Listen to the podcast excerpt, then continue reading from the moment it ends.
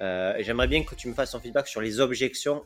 Euh, parce qu'en fait, si tu veux, ce, qu'il faut, ce que j'aimerais bien comprendre, c'est il y a des gens qui se, disent peut-être c'est intéressant, mais on ne peut pas le faire pour ci, pour ça, pour Y. Le risque, c'est ça. Donc, en termes d'objection, déjà, là, est-ce que si on prend la, plus primaire, qui est de dire, euh, est-ce qu'on est qu'on fait confiance à nos collaborateurs dans une vision stratégique d'entreprise à long terme?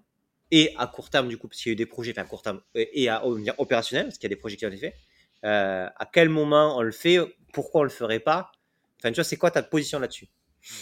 Alors, euh, moi, je pense que ça vient vraiment du, dirigeant de l'entreprise, mais je trouve que les entreprises les plus matures, les systèmes de gouvernance les, plus matures de, mon point de vue, euh, on va dire qui sont proches de la gouvernance cellulaire ou de l'acratie ou des choses comme ça, L'idée, c'est que il faut faire confiance aux équipes.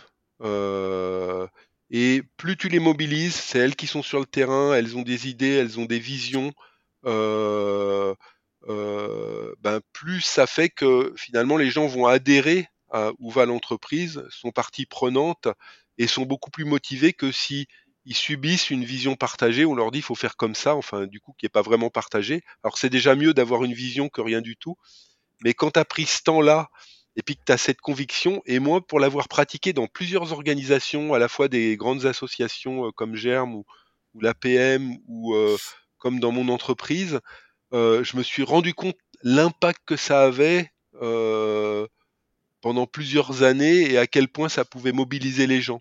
Et par contre, c'est vraiment au départ, il faut avoir un dirigeant qui a confiance qui, qui, et qui va accepter ce qui va émerger, émerger des équipes et, souvent, c'est des fois surprenant, souvent hyper efficace, euh, parce que bah, finalement, les gens qui sont sur le terrain, ils ont des vraies bonnes idées euh, concrètes, envie de les mettre en place. On n'aurait pas forcément de la même manière, mais finalement, ce qui est important, c'est que c'est ceux qui font, souvent qui ont raison. Euh, et voilà, et c'est un moyen de leur laisser la main. Donc moi, je suis vraiment convaincu que ça et je l'ai vécu plusieurs fois et j'ai vu l'impact que ça pouvait avoir quoi sur l'entreprise et le niveau de motivation euh, que ça pouvait mettre dans, dans les équipes.